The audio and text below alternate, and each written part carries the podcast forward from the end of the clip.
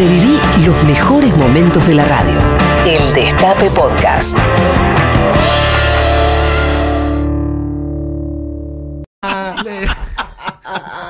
Si quieren les cuento un poco qué, qué se va a anunciar mañana al mediodía, o por lo menos qué está en evaluación por estas horas para anunciar mañana al mediodía antes Dale. de irnos. Básicamente, lo más probable es que decídase lo que se decida, haya una cláusula que le permita al gobierno nacional eh, cerrar todo si consideran que hay un aumento eh, fuerte, eh, que digamos que la situación se sale de control, eh, aún cuando no sean los plazos que se den, digamos. Se va a anunciar algo por 15 días más, por ejemplo. Estoy dando un ejemplo, no sé si van a ser 15 días. Pero va a haber una especie de cláusula, me imagino que, que no va a ser formal, sino que va a estar implícita, eh, un compromiso de, de, de la provincia y de la ciudad con el gobierno nacional de que si algún día Alberto levanta el teléfono y dice, señores, se cierra todo esto ahora, se va a cerrar. Eh, eso en principio, por lo menos tengo entendido que es una de las cuestiones eh, que se estaban poniendo sobre la mesa como novedades, digamos, ¿no? Más allá de que todo va a continuar bastante eh, como hasta ahora, se van a re- se van a eh, permitir algunas cuestiones más en lo que hace a comercio de cercanía, que básicamente se está adaptando la norma a lo que está sucediendo. O sea, cosas que no estaban permitidas en esta fase, pero están pasando, se las va a permitir, porque es una cuestión, digamos, de adaptar eh, la situación y, y- que no quede ese desfasaje tan obvio entre lo que se manda y lo que sucede. Sí se puso un freno en algunas cuestiones que tenían que ver, iban a anunciarse más paseos y demás, eso por ahora tengo entendido que, va a tener un freno eh, importante. Pero la idea va a ser eh, tocar lo menos posible. a ver, el- a partir del lunes que viene la situación va a ser eh, en los papeles un poco más flexible que ahora, sí. ¿Es lo conveniente? No. Pero por otro lado no ven una alternativa. Van a tratar de flexibilizar lo menos posible en cuestiones puntuales y que ya estén, eh, insisto, tratando de, de- de que se sincronice la norma con, con la realidad. Y probablemente la, la semana que viene ya estemos eh, discutiendo de nuevo, que no haya que esperar 15 días más para, para ver qué pasa en otra etapa y demás, sino problema eso, establecer una, una situación más permanente, de estar más encima Mm. de, de los números, más allá de que eh, no es lo más conveniente porque se sabe que hay varios días de, de demora entre que uno toma una medida delay, claro. y, y tiene resultado. El tema es que la, eh, el primero de julio se tomó una medida y el resultado 14 días más tarde no solo no es el esperado, sino que es todo lo contrario. Pero el primero de julio Uno no está- sabe si el qué criterio- hubiera ocurrido Sí. si no cerraba, ¿no? No, bueno, pero si el criterio es hubiéramos tenido 6.000 casos, Claro. 7.000. Pero Roberto, si, si el criterio es adaptar la norma a la realidad, me parece que es un criterio un poco eh, pobre para porque es al revés, es cambiar la realidad, no adaptar la norma a la realidad que ya existe. Si la realidad que ya existe es lo que tenemos que cambiar. Sí, lo que parece- dicen en el gobierno es que para que la realidad se adapte a la norma, eh, tenés que tener las juntas, que cuando se empiezan a despegar corres el peligro que después ya nada de lo que digas tenga un reflejo luego y, y eso es un riesgo para un digo para los tres gobiernos es eh, le- les, les preocupa mucho perder la autoridad digamos perder eh, la, la manija del asunto. Mm. Están los Bueno, tres Hay- gobiernos hay- muy preocupados Hay algo que está pasando en todo el mundo, porque a las decisiones de los gobernantes son salud y o economía. Y hay muchísima gente que se contagia por vida social, por ir a charlar a la esquina. Y Claro. eso ya no, no, eso.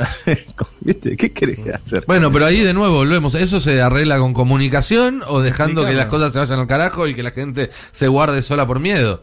Eh, Claro, Descartando sea, la eh, segunda opción, lo que hay que hacer es cambiar la forma en la que comunicas. No hay muchas más opciones. De manera absolutamente agresiva y rápida. Sí, claro. Yo te digo, este gobierno tardó como cuatro meses para armar el primer spot. En, Así esta- que- Sí. en Estados Unidos ayer daban un ejemplo que creo que se puede aplicar acá perfectamente, ¿no? Sobre, sobre aquellas personas que dicen no me voy a poner una máscara. Esto acá se puede aplicar a eh, no voy a dejar de ir a comer un asado, no voy a dejar de charlar en la esquina. Eh, durante los bombardeos alemanes a, a- a Londres en la Segunda Guerra Mundial, a partir de determinada hora era obligatorio apagar todas las luces. ¿Por qué? Porque era la forma de no mostrarle a los aviones que venían volando eh, qué estaba pasando abajo y, y no que no se pudieran detectar los blancos y demás. nadie se le ocurría decir yo tengo derecho y libertad a prender la luz. Eh, ¿Entendés? Porque, porque el enemigo estaba ahí, estaba sobrevolando, vos lo escuchabas, vos veías cómo caían las bombas.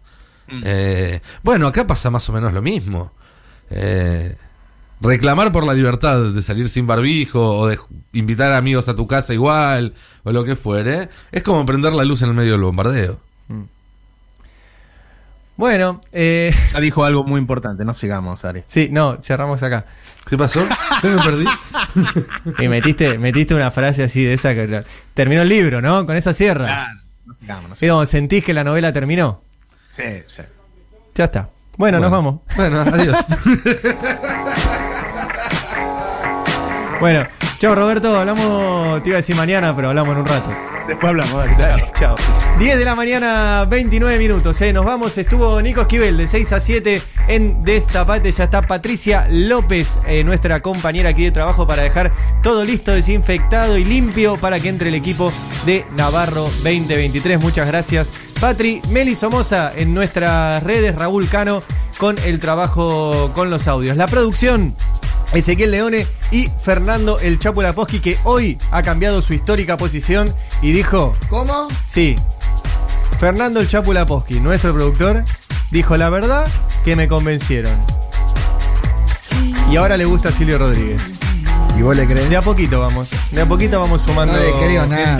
Bad information. Bad information.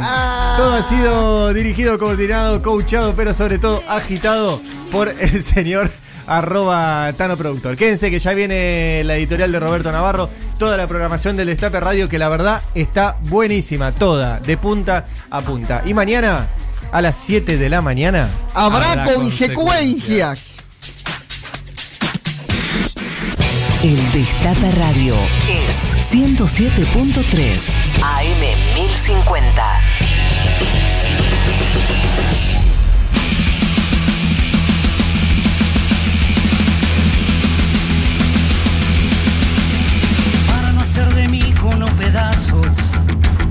Para salvarme entre únicos e impares, para cederme un lugar en su parnaso, para darme un rinconcito en sus altares.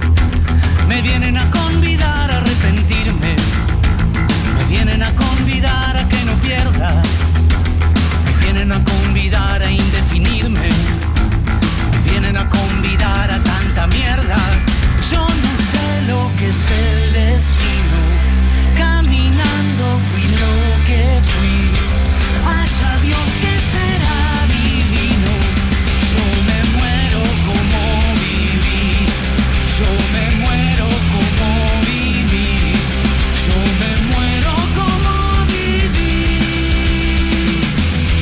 Estamos ante uno de los eventos más importantes de la civilización humana. Digo, las pandemias y las grandes guerras han sido esos eventos y esta pandemia amenaza con matar a una cantidad más importante que la que mataron las guerras. En estas circunstancias, que no sabemos cuánta gente va a matar, que no sabemos cuánto tiempo va a durar, que no sabemos cómo se va a comportar el virus en los próximos tiempos, si va a mutar, si se va a hacer más agresivo, si vamos a encontrar una vacuna, si vamos a encontrar un medicamento que lo mejore. Estamos ante un evento que además amenaza el empleo, es decir, la posibilidad de subsistencia de millones o decenas de millones o cientos de millones de personas. Y en esas circunstancias tan terribles, no hay una sola decisión de los organismos multilaterales, de la ONU, del G7, del G20. ¿No les llama la atención? ¿Saben por qué ocurre eso? Porque no tenemos líderes. Ni siquiera la pandemia hizo resurgir o surgir líderes, como ha ocurrido en las grandes guerras, en donde de ahí surgen los líderes, los obstáculos, la situación difícil hace que surjan. Eso no está ocurriendo. No están apareciendo los líderes. Lo que sí están apareciendo son una serie de payasos que hacen que el problema sea mayor aún que el planteado por el virus, como Bolsonaro, como Trump, como Johnson. En muchos países la tragedia es peor que la que hubiera sido hace 20 o 30 años con otro tipo de líderes o hace medio siglo. Aquí en la región Brasil es una tragedia, Ecuador es una tragedia, Bolivia es una tragedia, Perú es una tragedia, Chile es una tragedia. Esta, esta crisis de liderazgo que hace que ni siquiera en los peores momentos emerja un tipo que demuestre que puede estar al frente de las comunidades, que puede guiarlos entre esta tormenta, tiene que ver con la debilidad de lo que ellos administran. Es decir, con la debilidad de los estados-nación. Estos son los líderes surgidos de estas democracias frágiles que prácticamente no gobiernan nada. El neoliberalismo entronizó a los CEOs. Ellos son los que manejan el mundo.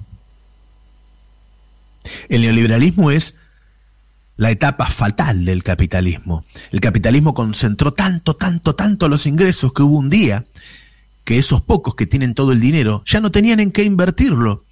Porque ¿para qué invertir si nadie va a comprar lo que yo voy a producir? Entonces, genero inversiones financieras, genero burbujas financieras, genero lugares a donde esconder el dinero, escamoteo la riqueza. Esta etapa fatal que se sostiene a fuerza del lawfare, a fuerza de estos payasos que engañan a la población, a fuerzas de medios de comunicación que hipnotizan, que manipulan, se encuentra ahora con este problema. No tenemos líderes poderosos que nos guíen.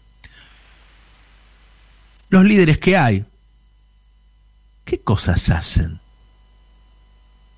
Piensen en una economía básica, qué sé yo, digo, los argentinos ahorramos nuestro dinero en bancos que después timbean con ese dinero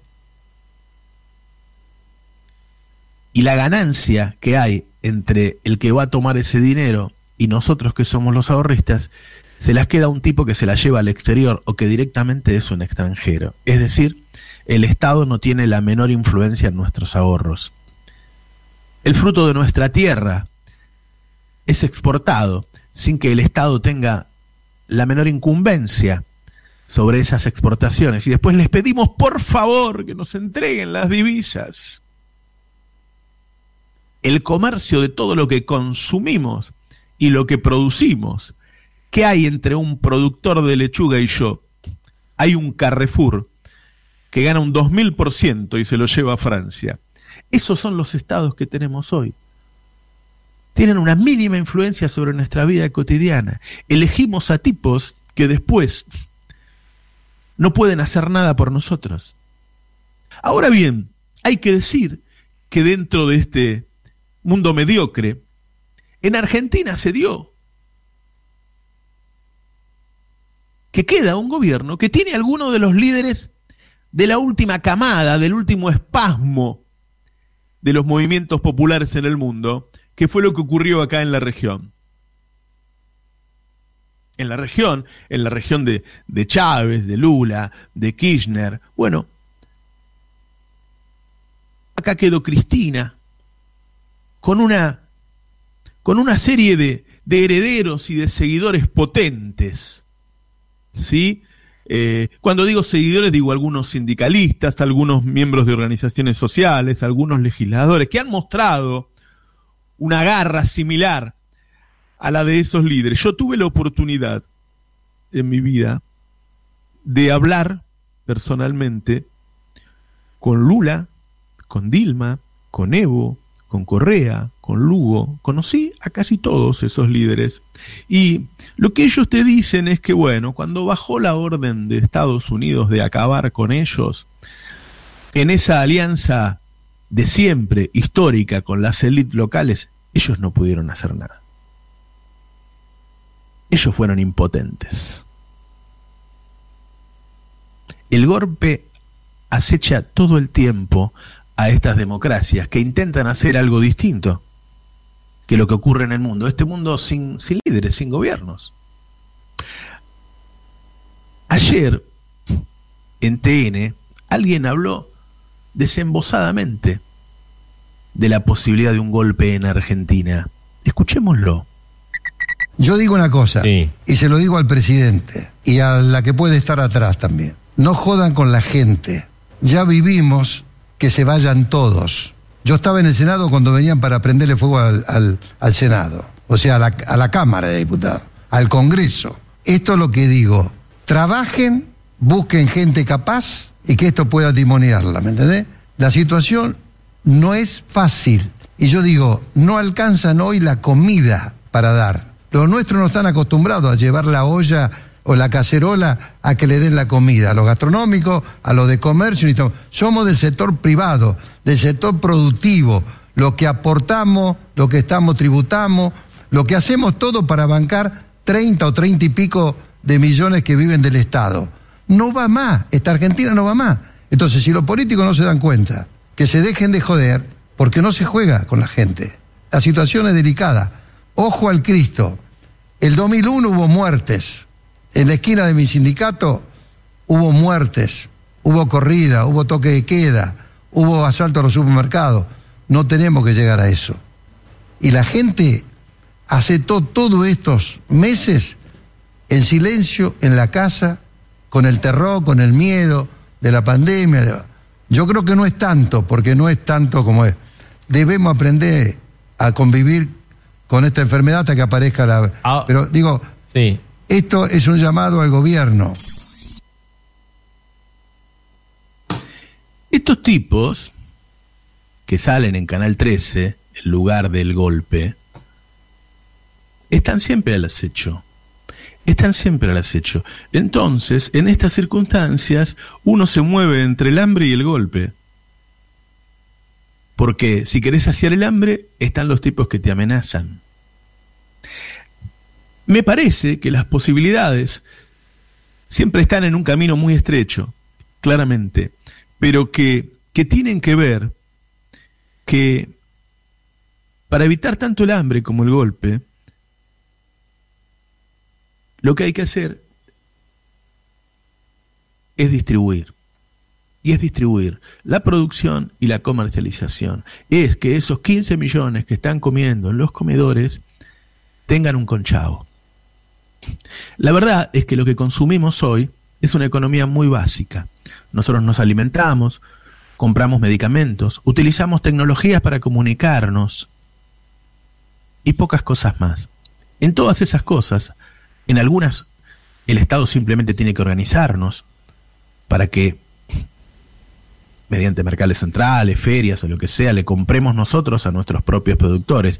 En otra, el Estado debería financiarnos para que nosotros produzcamos toda la parte posible de esas tecnologías que utilizamos, o con para que nosotros, argentinos que hemos demostrado una enorme eficacia en el tema de salud, seamos productores y hasta exportadores de todos esos productos, pero no una empresa, no una empresa.